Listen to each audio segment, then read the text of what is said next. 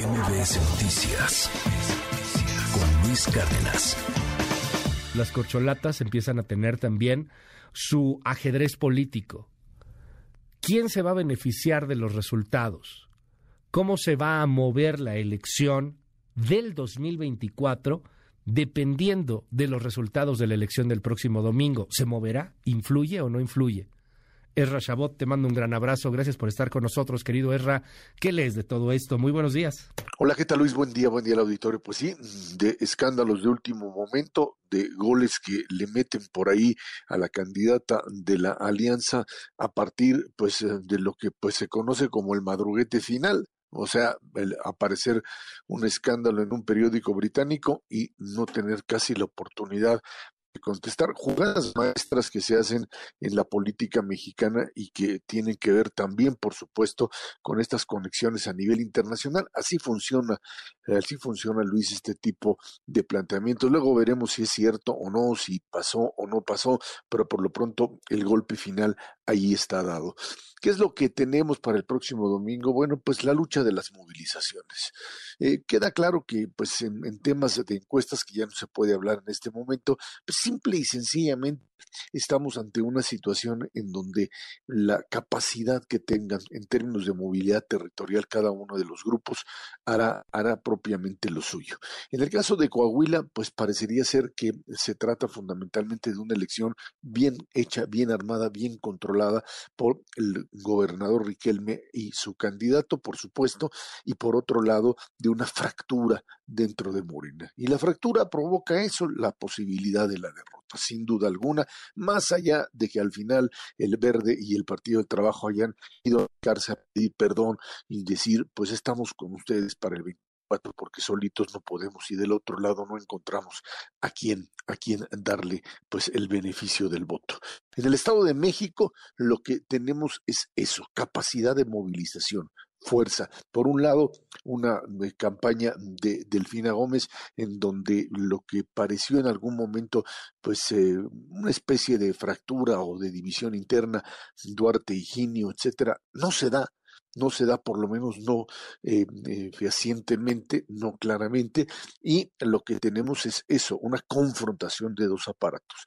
El aparato de Morena, que ya desde la elección de hace seis años, pues había demostrado capacidad de acción cuando todavía no eran gobierno, pero sí tenían la fuerza, la capacidad y el manejo de recursos para en el Estado de México operar.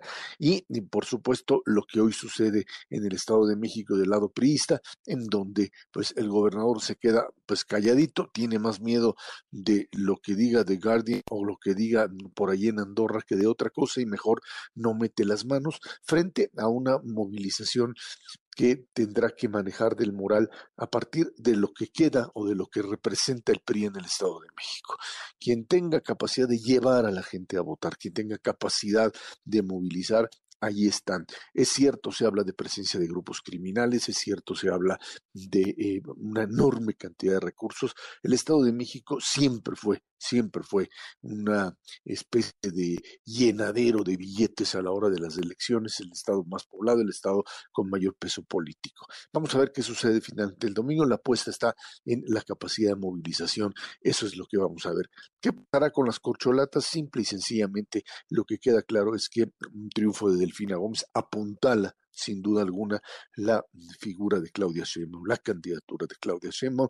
Por ahí se hizo, hay que recordar que Claudia Sheinbaum y el gobierno de la Ciudad de México estuvieron muy presentes en la campaña de Delfina, son parte de esta estrategia a nivel nacional para ganar el Estado de México por parte del oficialismo.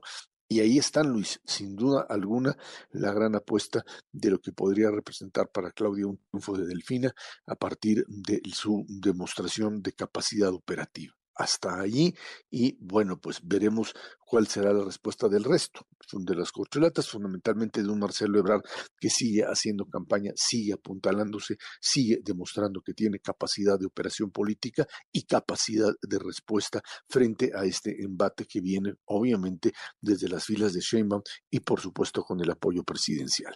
Esto es lo que eh, sucede, digamos, en el Estado de México, Luis, en donde eh, pues eh, vamos a ver en el corto plazo, ya en unas cuantas horas prácticamente, si las diferencias o las diferencias dentro del revolucionario institucional, las diferencias son acortadas y lo que podríamos ver es sin duda alguna una situación en donde pues ante una victoria amplia o, una victoria cerrada el PRI tendría que tomar decisiones muy claras para el 2024. Una derrota como la que están planteando de más de dos puntos o más de cinco, más de dos puntos, me, refiero en términos de, eh, de, número de, dígitos, más de dos dígitos, estaríamos pensando prácticamente en la desaparición del PRI a nivel nacional y su necesaria incorporación a Morena. No tendrían de otra, no hay de otra, desaparecerían del mapa. Eh, eh, la posibilidad de seguir jugando dentro de la alianza estará a partir de un eventual triunfo de, del moral o simplemente una situación competitiva, la capacidad de demostrar que están cerca, como dicen algunos, que están todavía cerca, que pueden remontar.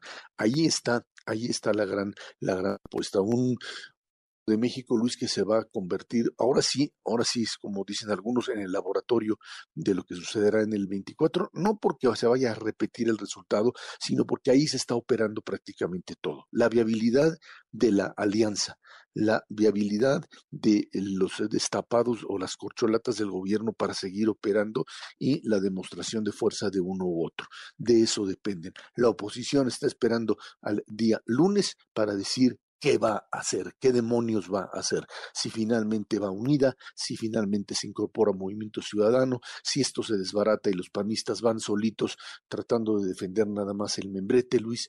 Eso es lo que se está jugando. Todo eso son muchas fichas, es un ajedrez complejo, pero definitivamente del resultado del, del domingo en el Estado de México vamos a ver eso. Oposición unida, oposición separada, PRI capaz de sobrevivir, PRI desaparecido, Morena con un triunfo estaría apuntalando, por supuesto, la posibilidad de una alianza mucho más fuerte en el 2024 y, por supuesto, la candidatura de Sheinbaum, que, insisto, insisto, es algo que todavía está a debate frente a un Marcelo Ebrard que sigue en ascenso. Ese es el escenario que tenemos, Luis.